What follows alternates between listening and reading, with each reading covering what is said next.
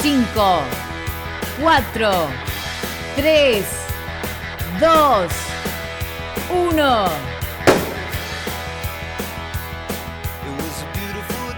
A la mañana, mejor correr. Con Dani Arcucci y Damián Cáceres. En Club 947.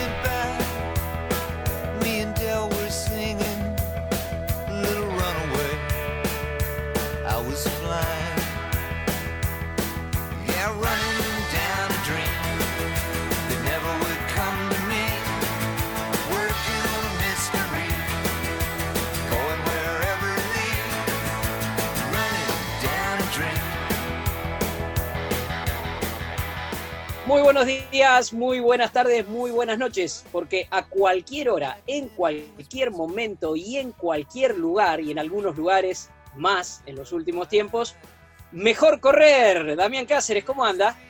Confinado, Dani, acá en Buenos Aires confinado, en otros lados eh, empezando a correr, en otros lados ya abriendo esta, esta cuarentena que, que, ya lleva en Buenos Aires más de 70 días y esperando, ¿no? Para correr, pero con tranquilidad. Mientras tanto, hacemos este programa que, tanto queremos.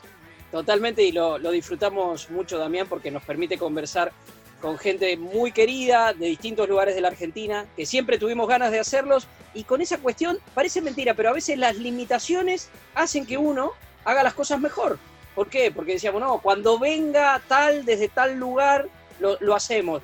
Hacemos venir a alguien. Bueno, en este caso nos vamos a ir al sur, y vamos a hablar con alguien que, bueno, Damián conoce de hace muchísimos años, es alguien muy admirado por todos nosotros, y que se llama, siempre recurrimos a las redes sociales, se llama Verde Claro, arroba guion bajo verde claro, y arroba guion bajo verde claro, ya verán por qué, se dice así, a ver, en su bio, y lo vamos presentando, dice, Neuquino, atleta pista, ruta y aprendiz de maratón y trail menciona dos empresas que lo apoyan, Optitech y Sportesis. Juegos Olímpicos, estuvo en los Juegos Olímpicos, estuvo en Pekín 2008, 1500 metros, estuvo en Londres 2012, 5000 metros, y escribió, en el último posteo que escribió, y tiene que ver con esto que decimos, de que en algunos lugares de la Argentina ya se puede correr, escribió lo siguiente, en Plotier se abre una ventana de dos días, martes y jueves, para poder salir espero la usemos de manera consciente y respetando los espacios, distancias y horas habilitados. Será en beneficio de todos y así ir recuperando el terreno que nos quitó este COVID-19. Y sobre todo a empezar despacito, porque le pone la música, y a no devorar kilómetros que después de dos meses parados la vuelta no es fácil. El señor Verde Claro en realidad se llama Javier Carriqueo y es un honor recibirte, Javi, por acá, por Mejor Correr. ¿Cómo estás? Hola, ¿qué tal? No, el gusto es mío de hablar con ustedes. La verdad que bien, bien, está como decía, adaptado a esta situación y bueno, esperando a que termine nomás. Bien, bien. Bueno, obviamente la primera pregunta eh, tiene que ver con eso que hice como un chiste al principio. Eh, tu Instagram, la cuentas, es arroba verde claro. Y vos nos podés explicar por qué es arroba verde claro. Eh, sí, es sencillo. Este, bueno, mi apellido es de origen mapuche. Eh, y mapuche quiere decir este verde claro. Carriqueo quiere decir verde claro. Ajá, ajá. Bien, ahí está. Lo, tengo ahí para seguir a raíz. Para quizá decir algo, algo más de mí. Está mucho sí, no origen del apellido. Totalmente. Vos sabés, Cari, perdón, Dami, eh, quiero jugar un poco más nada más con lo del apellido, que en realidad es mucho más trascendente lo que vos estás diciendo porque tiene que ver con tus orígenes y es este, darle valor justamente a tus orígenes. Pero yo buscando, me encontré con algo que, dice así, mira, la C de cuidadoso, la A de ágiles, de cómo son los carriqueos, ¿no?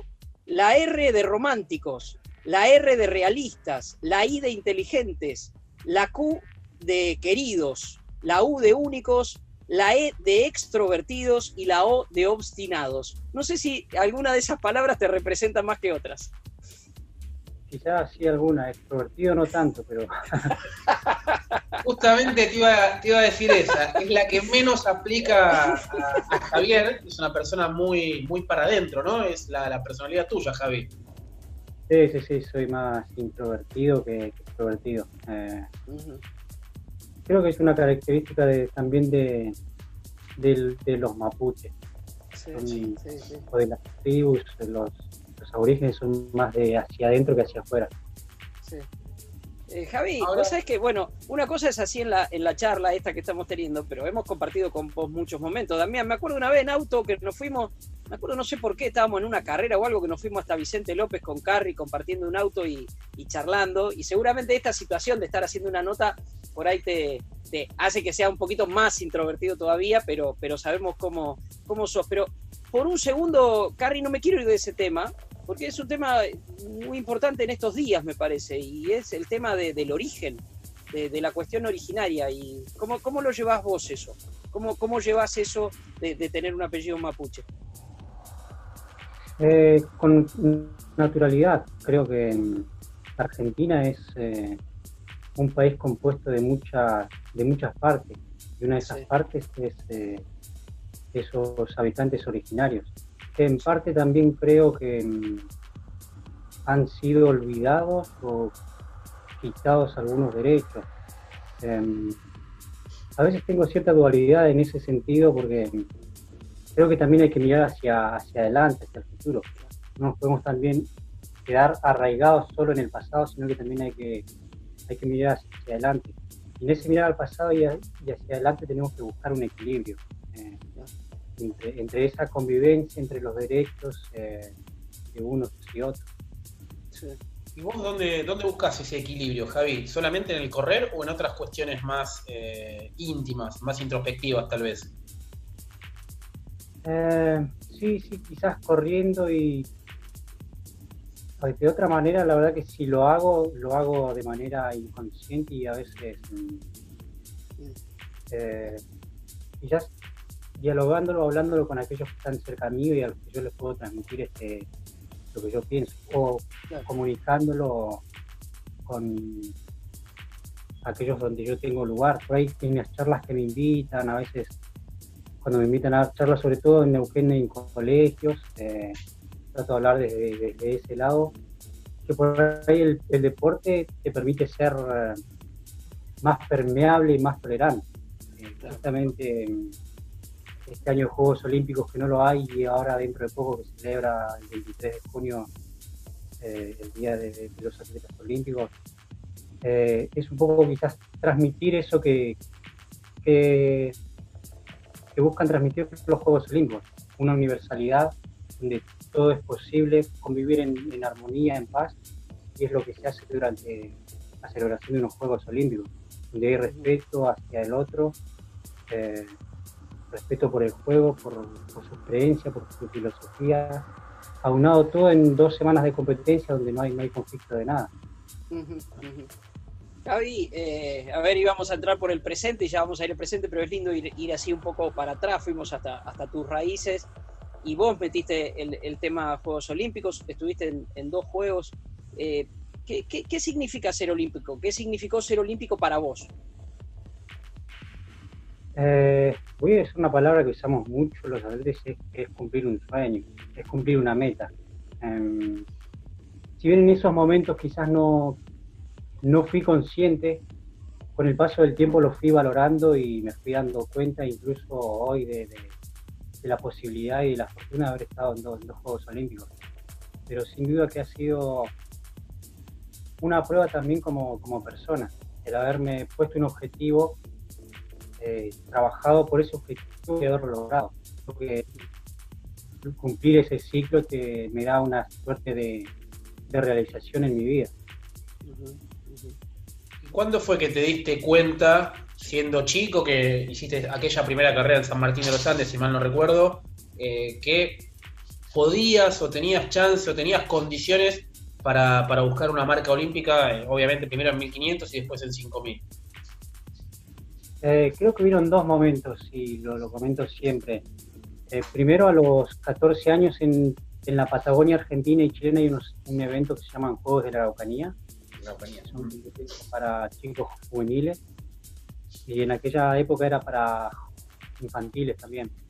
Y me acuerdo que en esa época, bueno, corría 1200 metros y había 1200 metros de pista y de cross. Y yo abandoné en la carrera de cross y con 14 años me quedó muy marcado el, ese hecho de abandonar. me quedó muy como con cierto dolor porque no, no podía admitir que había abandonado una carrera. Había hacía año, un año que había empezado a, a competir, a hacer atletismo y no, como que no me lo perdonaba. Y cuatro años más tarde, cinco, llego a, un mundial de juveniles eh, en 10.000 metros. Y entonces ahí empiezo a... Eso fue en el 98, 1998, y empiezo a, pensar en esta posibilidad de que se podían dar unos Juegos Olímpicos porque estaba en, un mundial de juveniles, siguiendo o haciendo un trabajo lógico. Todos los que llegan a las selecciones de fútbol en juveniles son los que después suelen llegar a la, de mayores. Entonces fantaseaba con esa idea, digo, si lo conseguí en juveniles, quiere decir que lo puedo conseguir de, más grande también. Entonces me planteé eso en el 98. Eh, Carrie, eh, en toda esa época, vos vivías allá, vivías en, en, Plotier. Eh, no, yo nací en San Martín y estuve hasta 2001, hasta el 2000, viviendo constantemente en San Martín. Ya en el 2000 me surge la posibilidad de poder estar en Bélgica y hago dos temporadas, la del 2000, 2001 y 2001 nos agarra esa época también triste para Argentina de, social, económica, en todo sentido, y me surge la posibilidad de irme a estudiar a España y en 2002 me voy a España. Pero hice previamente estas dos temporadas, sobre todo la del 2001 estuve nueve meses en, en Bélgica, y luego ya 2002 me fui y volví en 2012. Y que el hecho de regresar al 2012, dijiste, eh, ¿cómo viste el país en esos, digamos, cuántos cambios viste en el país en esa, en esa cantidad de años en las que estuviste afuera del exterior? Y una recuperación económica, eh, como que estaba más, más activada la, el país. Y, y, en lo deportivo hubo un bache muy importante con lo de la crisis, el nivel había caído mucho, como que hubo un repunte. Luego en cuestiones quizás más administrativas, no administrativas, sino de gestión del deporte, la creación del ENAR fue una idea, una idea muy buena que se terminó de pinchar últimamente. Eh, Carrie, em, en aquel tiempo en el que te clasificaste para el juvenil y ahí empezaste a soñar con los Juegos Olímpicos, ¿tenías referentes? O sea, vos desde, desde tu lugar veías a un atleta y decías, quiero parecerme a este o quiero, quiero este me inspira. ¿Cómo, cómo era ese, ese Carrie del atleta juvenil? si bien, o sea, tenía personas como referentes, pero no, no eran mis ídolos. Eh, siempre fui como creciendo en esas personas que, admiraba. Había una, un corredor que aún sigue corriendo, Hugo Quintulén, que es de Junín de los Andes, era como el referente en la zona sur, en la zona de los lagos, y me, quizás tenía cierta admiración por él. Luego Tranquilino Valenzuela, que fue un gran maratonista de Neuquén con 2 horas 15 maratón hace 25 años. Y luego también Sirio, pero siempre lo tuve como, o sea, no como una admiración, pero sí, sí, como, como referente. Y entre un juego y otro, Javi, ¿qué, ¿qué, fue lo que, lo que cambió en vos y lo que cambió en el deporte? Entre Pekín, entre Beijing y Londres primero el Beijing me dejó con una motivación tremenda. Decía, ojalá pudiera toda mi vida tener un juego olímpico a cuatro años. Salí con, con mucha alegría de, haber cumplido algo. Me fui con la idea de vivirlo, de vivir unos juegos, de, empaparme, de ser una esponja y absorber todo lo que, lo que pudiera durante esos Juegos Olímpicos. Además, em, se me dio un buen resultado, fue mi mejor marca del año durante en esos juegos. Y cuando terminó Beijing era como que se terminaba un sueño. Eh, recuerdo que la, la, ceremonia de clausura no me quería ir del estadio y miraba hacia atrás cuando, cuando teníamos que dejar el estadio y eso me dio mucho, mucho ánimo, mucha fuerza para, para seguir entrenando y plantearme otros Juegos Olímpicos. Digo, si no será en 1000, quisiera en, en 5000. Y vi que los la, había agotado las posibilidades del 1500, entonces decidí, probar con el 5000. Y afortunadamente también, también se me dio. Y ya para Londres no quería solo la, la participación, porque ya vivía, vivido, había tenido la experiencia de vivir los juegos, quería algo más, quería tratar de pasar mi serie, llegar a pasar una ronda. Me fui con esa idea, pero la verdad que no, no, se me dio.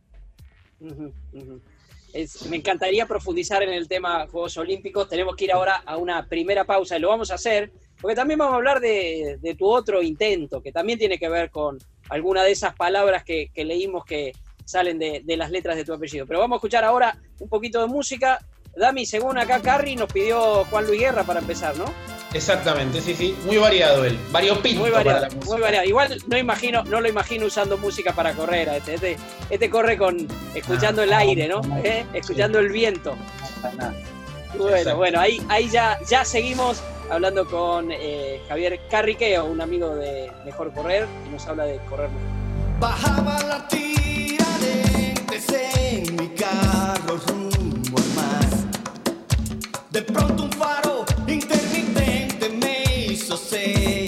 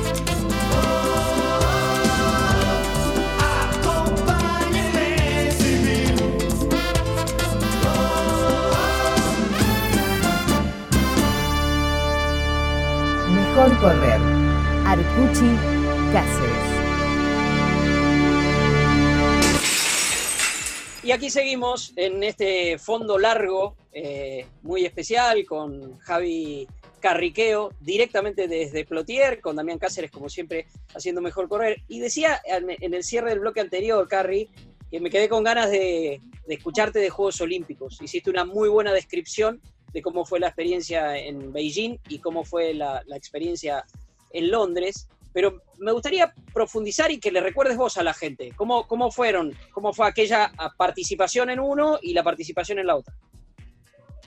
Eh, no, Beijing la verdad que yo fui, llegué muy bien físicamente, sabía cómo llegaba, había tenido, con la motivación que tenía y la, quizás más que nada la, certeza de que yo un año antes ya sabía que agosto del 2008 para mí iba a ser la carrera de mi vida. Entonces, el haber tenido la marca mínima un año antes me daba tranquilidad y respaldo de poder hacer las cosas bien y no tener que estar luchando hasta última hora por la marca mínima. Creo que eso es una diferencia en la preparación. Y llegué muy bien, digo, lo disfruté todo. Eh, llegué, fui a Beijing, digo, sueño con una posibilidad de pasar a, una semifinal. Eh, mi serie fue rápida, pero las últimas dos fueron muy rápidas y me, quedé afuera. Pero fueron carreras, fue esta de Beijing una carrera muy linda y si tuviera que recordar hoy el día lo, lo recuerdo todo. Y por el contrario, Londres, llegué con una lesión, me habré lesionado 50 días antes, un desgarro en el gemelo, que no, no me permitió llegar bien. Hice, suplementé con bici, pero la bici no es lo mismo que correr y llegué, no llegué en forma física. Eh, llegué con dudas, con temores y eso la verdad que, se notó en la carrera. Mm, Londres, entre mundiales y Juegos Olímpicos, Londres fue mi peor actuación de todas. Generalmente solía quedar en, en la mitad de tabla, mitad de tabla hacia arriba, un poquito hacia abajo en la clasificación global y Londres quedé cola. Creo que éramos como 45 y habré quedado 42. Eh, muy lejos de mi mejor marca. Y eso fue un palo para mí, porque no era lo que pretendía, no era lo que buscaba. Me sacaron 200 metros en 5 kilómetros, que es un, mundo. Y me quedé con ese, con ese sabor amargo de que, de que no pude hacerlo, hacerlo mejor. y la verdad que me, me quedé con ese, con ese sabor, no disfruté esos juegos, esos juegos mm, lo tomé mucho más como, muy poco de la villa, estuve muy más que nada centrado en entrenar, descansar y solo fui a ver eh, creo que un partido de la semi del Potro y Djokovic para Beijing después de mi carrera me fui a ver todo lo que pude conocer la ciudad Londres, la verdad que me, reservé mucho en, la villa y trataba de hacer las cosas bien, aún sabiendo que no, que no llegaban bien físicamente. De hecho, hay una, hay una foto eh, para mí triste pero emblemática a la vez tuya en los Juegos de Londres, que estás tirado en el piso agarrándote la cabeza después de la, de la serie tuya. Pero antes de los Juegos, recuerdo una, una nota que te hizo Checho Arregui, Sergio Arregui, para, para un diario del sur de Neuquén, que vos estabas entrenando en las vías del tren y que tu nena te estaba dando agua. ¿Te acordás de esa nota en la cual vos ya empezabas a hacer eh, un reclamo o a poner en el tapete el tema del apoyo? Sí, sí, sí, recuerdo muy bien.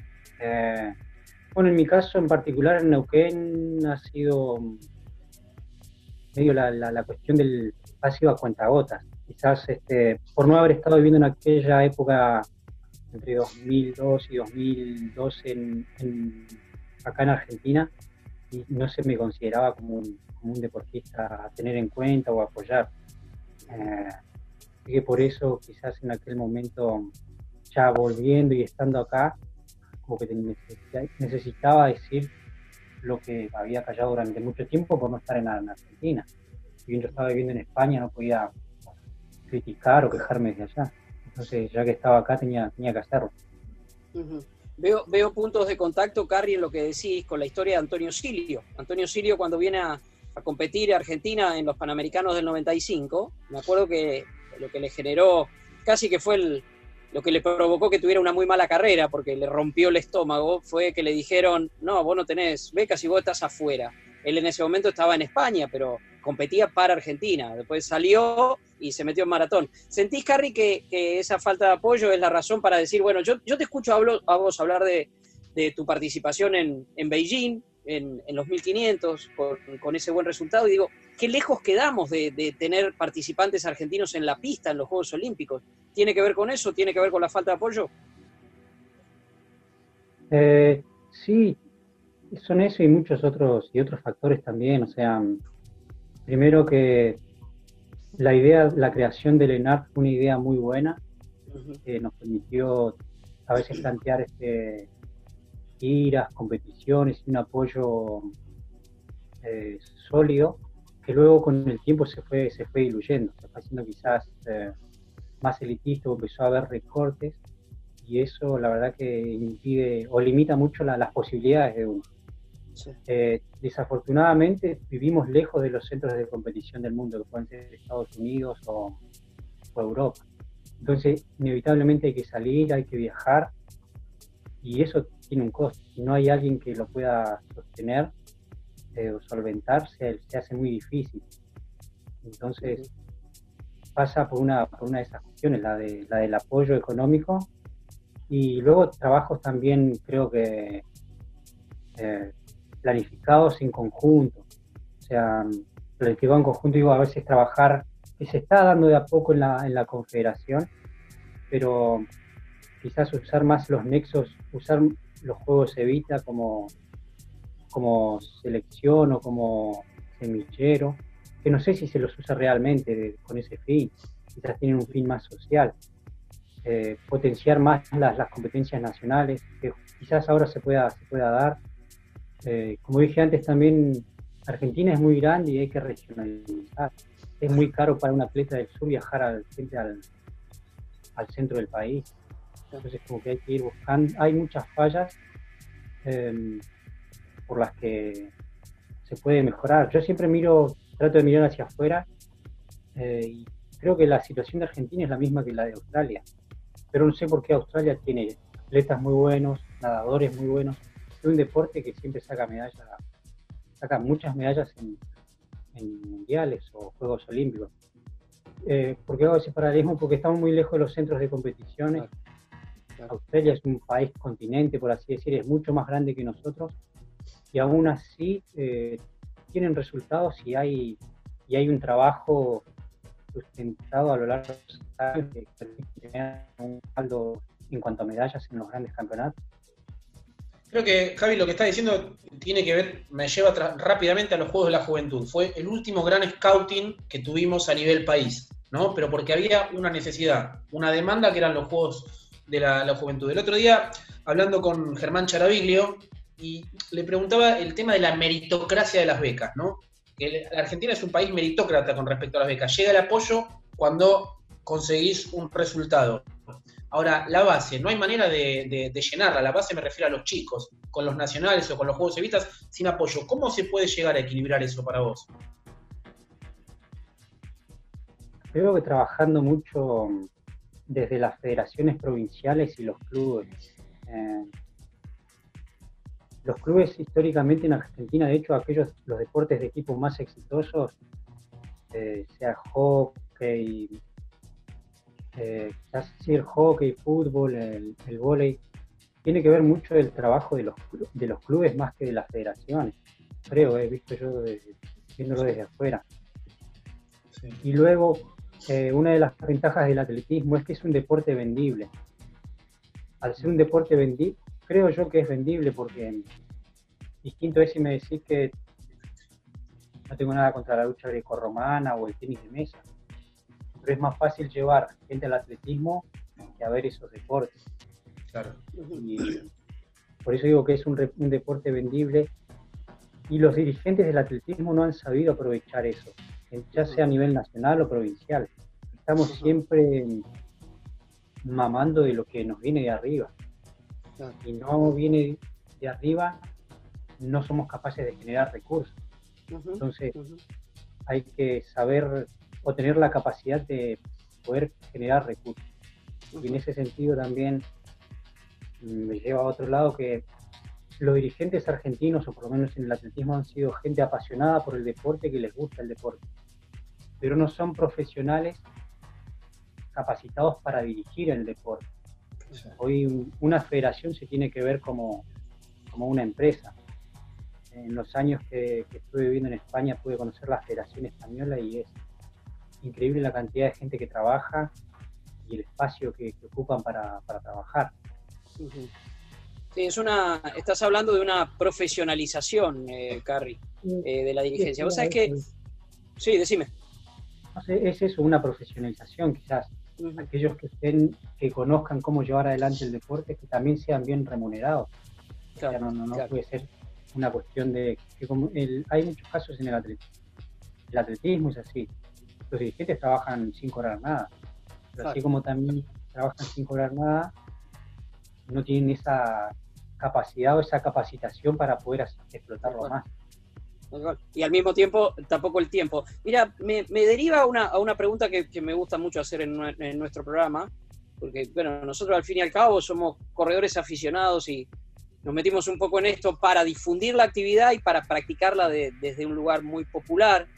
Y, la pregunta que siempre hago es, este, ¿le sirve en algo al atletismo el, running, como en España dicen las carreras populares? ¿Le sirve o le puede servir? Creo que la forma que le puede servir es en la difusión, el dar a conocer. Eh, creo que es la única. Porque al menos que se creen, por lo menos las carreras de, calle no tienen, o si tienen carreras para pequeños, la verdad que no, no lo sé muy bien.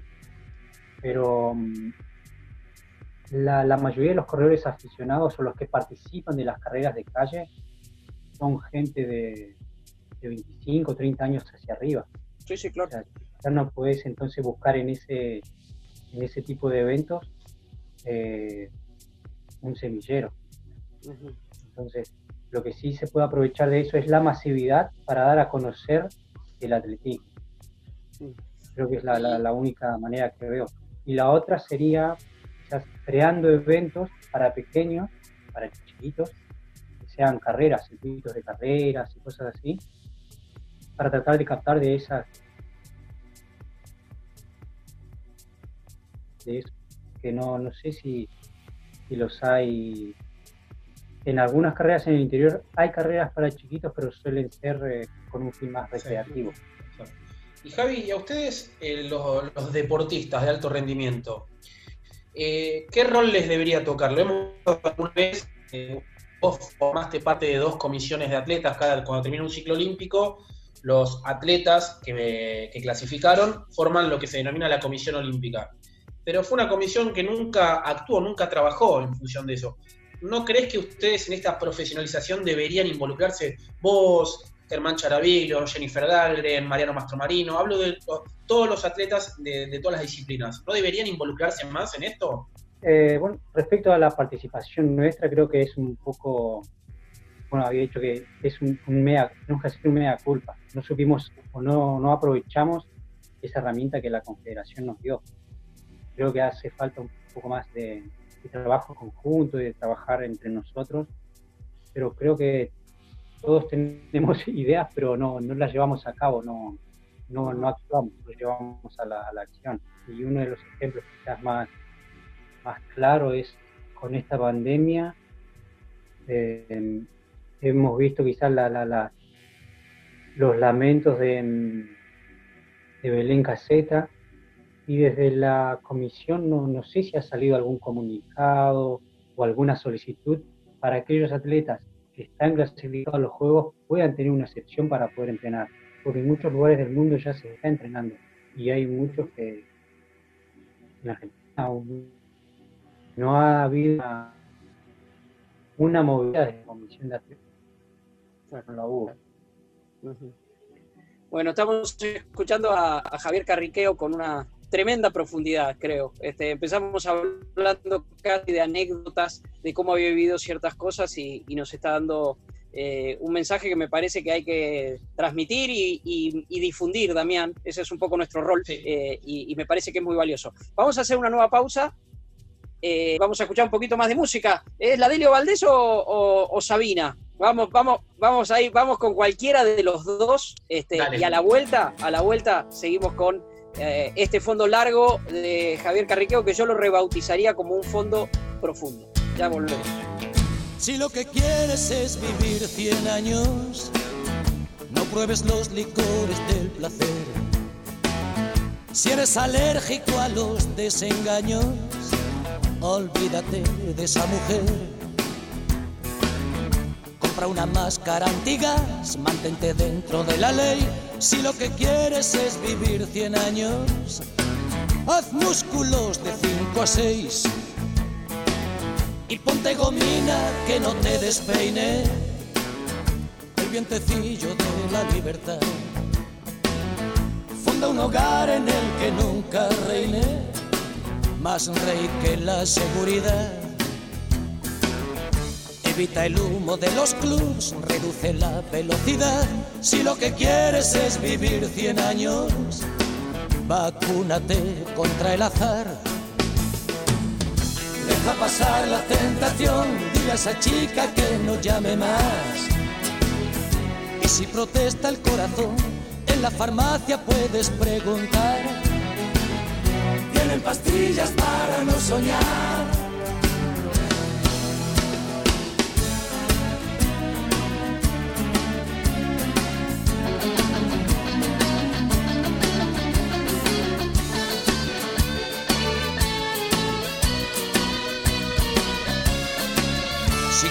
Ser Matusalén, vigila tu colesterol.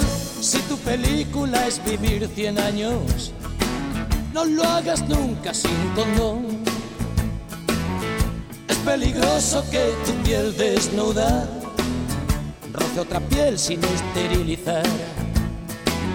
Que no se infiltre el virus de la duda en tu cama matrimonial.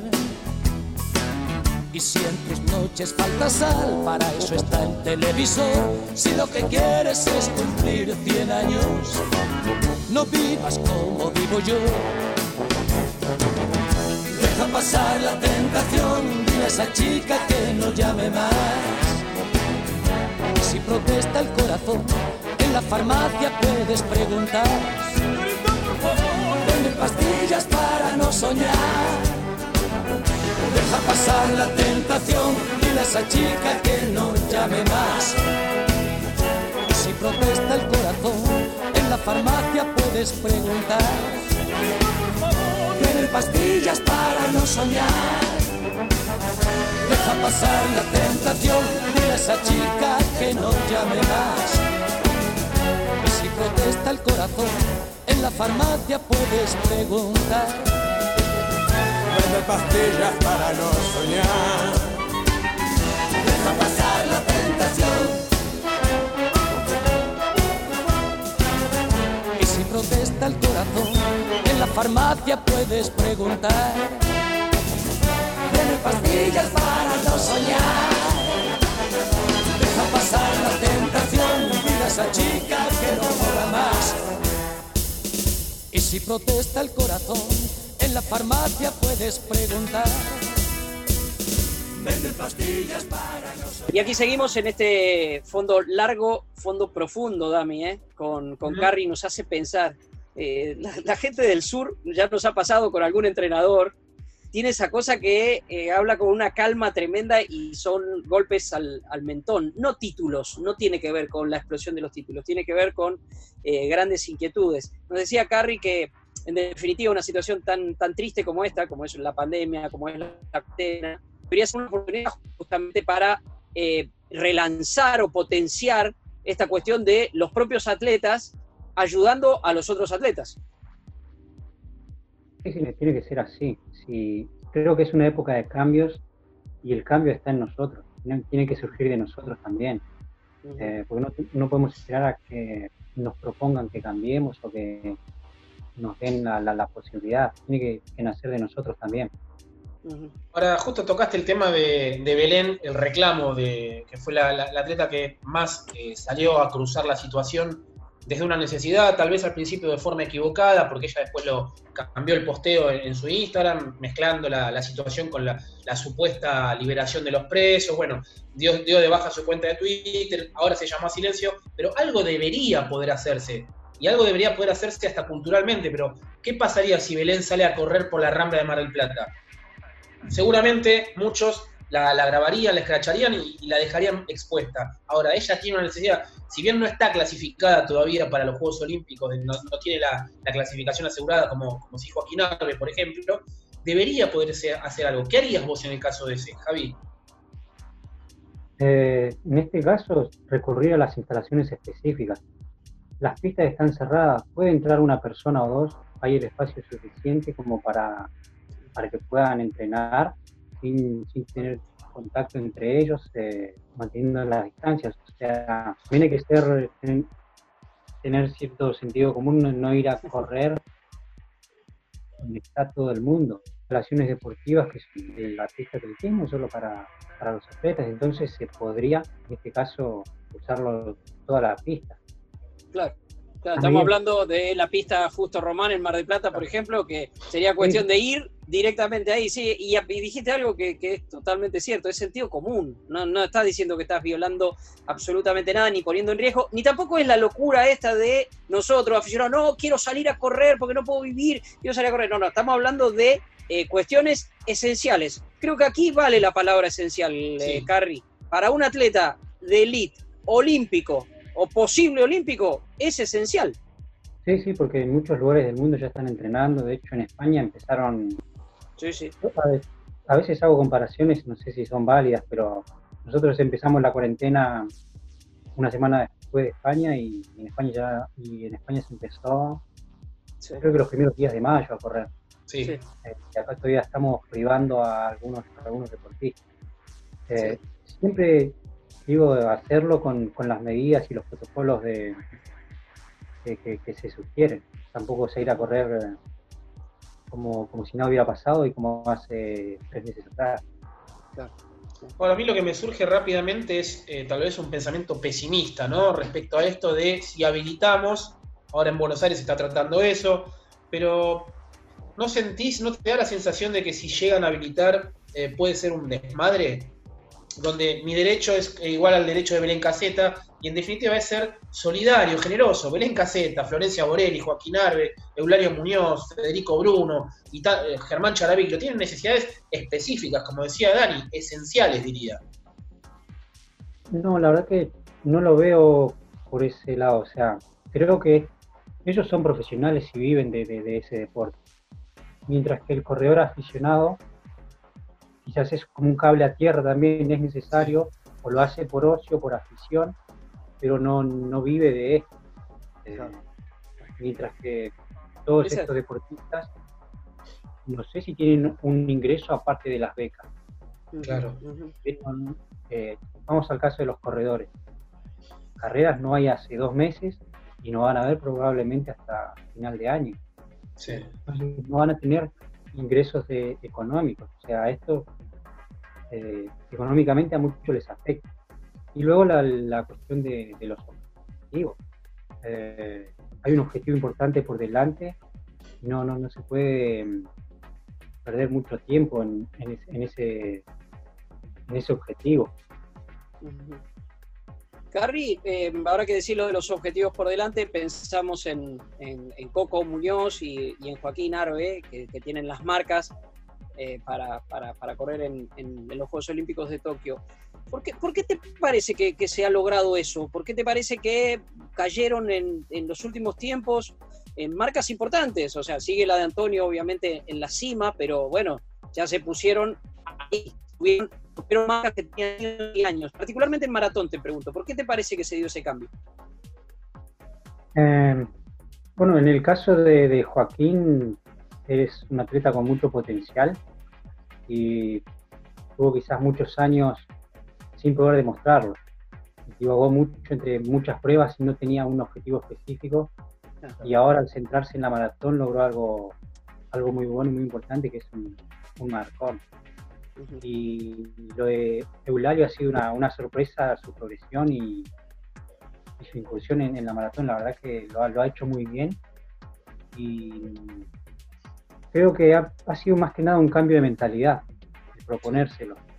Eh, y hoy te digo que otros corredores argentinos también ven esta posibilidad, porque si lo hicieron ellos, también quiere decir que los otros lo, pueden hacer. Eh, me parece que es más que nada eh, un cambio de mentalidad. Y en el caso de Joaquín, como dije recién, este, ordenar un poco sus objetivos, sus prioridades. Y el caso de Eulalio, es un chico con talento, arriesgó, arriesgó mucho al, dedicarse a una prueba como la maratón siendo joven y la verdad que le, que salió muy bien. ¿Y a vos qué, qué te pasa con, con el maratón? ¿Cómo es el maratón para vos? Porque Dani habla mucho siempre de la metáfora de la vida, la metáfora maratón, y vos pasaste de 1500 a 5000 y 10000, media maratón y maratón, pero en la maratón no, no siempre te ha ido bien, Javi. No, no, la verdad que es una prueba que me cuesta mucho, y no sé si es por falta de preparación. La última maratón importante que hice llegué muy bien, pero no mejoré lo que yo quería, lo que pretendía. Y creo que no, no, no, sé si no estoy preparado para, para distancias tan largas. Eh, muscularmente me cuesta mucho y a partir del 20, kilómetro 27, 28, perdón, la paso muy mal muscularmente.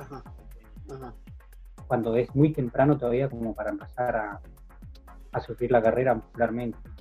Y te digo, no, sé si es por falta de, preparación o qué, pero me cuesta mucho. Eh, me, tengo esa espina todavía de que no, que no le puedo agarrar la mano a la, a la distancia. Claro, Para que la gente sepa con quién estamos hablando, con el señor Javier Carriqueo, aparte de, sus participaciones olímpicas que él también nos, nos describió, buscando material sobre vos, eh, Carri, encontré una nota y había una foto de un epígrafe y decía Javier Carriqueo hace de liebre de Kenenisa Bekele y Mo Farah. Este, bueno, estamos hablando con ese, con que fue liebre de Kenenisa Bekele y Mo Farah. ¿Te acordás cuándo fue eso? Eh, sí, fue en, 2000, en el 2008, antes de los Juegos de Beijing.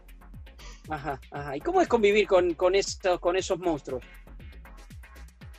Eh, la verdad que ese año 2008 fue, además los Juegos Olímpicos fue muy lindo porque me dio la posibilidad de hacer de liebre primero en, en Valencia de Bekele y quedó contento con mi trabajo y a la semana siguiente, esto fue en febrero, a la semana siguiente pide otra vez eh, hay otro torneo en Birmingham y pide que, yo sea la liebre, lo cual para mí era, era un halago. Y la cosa se, se dio bien y la verdad que fueron experiencias lindas, eh, conocer quizás cómo se, se viven las competiciones de atletismo, en, sobre todo en Reino Unido, de, una manera distinta. Y después el trato hacia los atletas también, es, muy distinto y te hace sentir valorado. Fueron experiencias enriquecedoras que la, la disfruté mucho. Javi, tema antidoping o tema doping, eh, recuerdo haber escrito una columna de opinión cuando hacíamos La Nación Corre con Dani, es ganó Javier Carriqueo, ganó el atletismo limpio, que generó un poquito de revuelo. ¿Vos sentís que sos uno de los representantes de, ese tipo de atletismo, el atletismo limpio? ¿Te haces cargo de eso? Eh, sí te puedo decir que, hice un atletismo limpio, que tengo hoy la, conciencia tranquila y, que sé que no voy a tener eh, un peso en el futuro. Pero no sé si un representante, no, no sé, no, no me lo tomaría en ese sentido. sí espero que los otros hayan tomado quizá mi carrera como, como, como que la hice de esa manera de una manera, de una forma honesta y sin tener que recurrir a, ninguna cuestión ilegal, por así decirlo. Pero no, me considero un representante de, o decir, yo llevo el cartel. Lo pueden poner otros, pero no, no, yo no lo cargo. Está muy bien, lo cargo muy bien. esa cuestión. Sí, sí. Bueno, está muy bien. Lo puso, lo puso Damián allí en, aquella nota. Te escucho, Carrie, hablar de hice una carrera, eh, fui un atleta. ¿Qué hay por delante para, para Javier Carriqueo? Y mira, ahora recuperarme una molestia de tendón que me tiene complicado ya hace unos meses. Y siempre tuve esa cuestión competitiva, de, querer más, de ir por más. Todavía me queda la, maratón, digo, la, tengo ahí. Me gustaría retirarme con una mejor marca en la maratón. Y acá en la provincia, en la región, se quedan mucho las pruebas de montaña. Es algo nuevo, donde en la provincia hay un muy buen nivel. me gustaría ver cómo, cómo me desenvuelvo ahí. Si bien he hecho algunas pocas que me ha ido bien, pero no, no estaban los, los picantes, como se dice. Bueno, ahí vamos, vamos, vamos, vamos llegando al final. Me encantaría que nos cuente así como abrir la, eh, abrimos la nota contando tu posteo ahí trotando por, por Plotieres, cómo está la cosa hoy en esa zona. Es una forma de hacer un diario un poco de cómo van las cosas. Ya llevamos setenta y pico de días de cuarentena este, aquí en el AMBA consecutivos. Este, ¿Y cómo, cómo está la cosa, Javi, por allá? La verdad que se ha flexibilizado mucho. Eh, desde hace ya tres semanas que se puede ir a correr incluso ya todos los días, eh, con horarios limitados. Eh, y la situación respecto a la pandemia va, va relativamente bien. Quizás tenemos una complicación en la proximidad con Río Negro, que tiene, tiene muchos casos y lo han manejado de una manera más, más leve, por así decir. Y ya desde mucho antes que nosotros tienen eh, cuestiones más flexibles y eso ha hecho que se disparara un poco en los últimos días y que se ha disparado en Neuquén, sobre todo porque hay mucho mucha afluencia, mucho tránsito entre Neuquén y Río Negro por la proximidad y las ciudades que hay, que las involucran.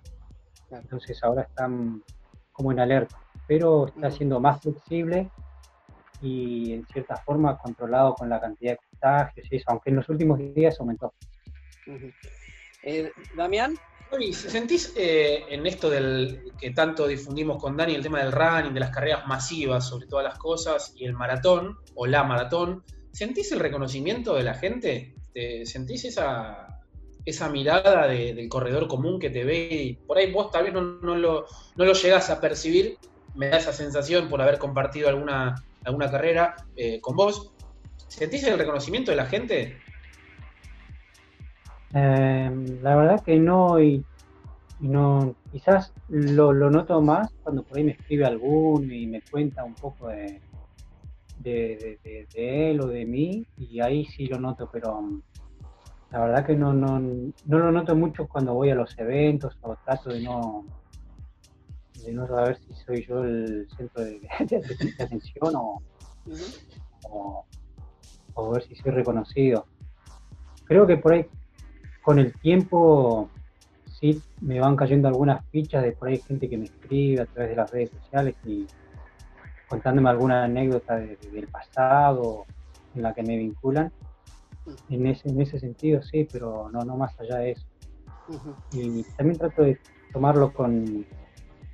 Tomar, o sea, mi vida es como la de cualquier otra persona y no he hecho algo relevante o o muy superlativo como para que me pongan en un lugar muy, muy elevado. Bueno, ser, olímpico para nosotros es algo súper relevante. Sabemos que estás estudiando educación física, Carrie. Sí, sí, sí, un desafío que me propuse hace tres años. Empecé con muchas dudas, con muchos temores. pero la verdad que ya lo, llevo, lo llevo mejor y, espero el año que viene ya tenerlo, tenerlo listo. Transitando también una forma nueva de, estudiar, que es todo esto a través de las plataformas de videoconferencia, videollamadas. Sí, sí. Más allá de la, de la, de la pandemia, ¿no? de la cuarentena que, nos tiene a todos eh, confinados más o menos días, eh, ¿tu vida laboral hoy por dónde pasa, Javi? El sustento, eh, digo. Tengo este, un contrato de, de, provincia por el que vamos, junto con otros deportistas, vamos dando charlas y por el interior de la provincia y participamos de los proyectos deportivos de, dentro de Neuquén. O sea, desde el eh, afortunadamente Neuquén hace un año tiene Ministerio de Y trabajo dentro de, este organigrama. Que la verdad que ha sido una suerte estos últimos cinco años que me hayan incorporado a ese, a ese estamento que me da cierta, cierta tranquilidad. Genial, genial. Bueno, Mira, Carrie, nosotros los periodistas, yo, tengo una, una teoría que es, por ejemplo, un diario sirve si una nota, una sola nota te dejó algo. Si hay una nota en todo un diario que te dejó algo, ese diario sirve, valió la pena comprarlo. Esto es de los viejos tiempos. Yo digo que de esta nota, si puedo sacar algo, es algo que vos nos dejaste a nosotros. Me parece que nos diste una bandera que vamos a levantar con muchas ganas desde Mejor Correr. Lo estoy diciendo al aire y mis compañeros acá se están enterando, pero creo que la bandera de que los atletas son esenciales la vamos a levantar desde acá y ojalá que desde esa comisión de atletas se pueda mover y obviamente que esa comisión de atletas cuente con Mejor Correr, con Daniel Cucci, con Damián Cáceres, con nuestro productor Juanchi García Morillo, para eh, que se haga, se haga ver, que flamee bien alto. Y es una de mil cosas que nos dejaste en esta charla. Así que muchas gracias por eso, Carri. No, gracias a ustedes por la llamada y bueno, ojalá podamos aprovechar eh, los atletas el lugar ese que por ahí eh, lo tenemos, solo hay que empezar a usarlo. Gracias, Carri, Dami, Juanchi, ha sido un gusto compartir este mejor correr. Gracias. Gracias Adiós.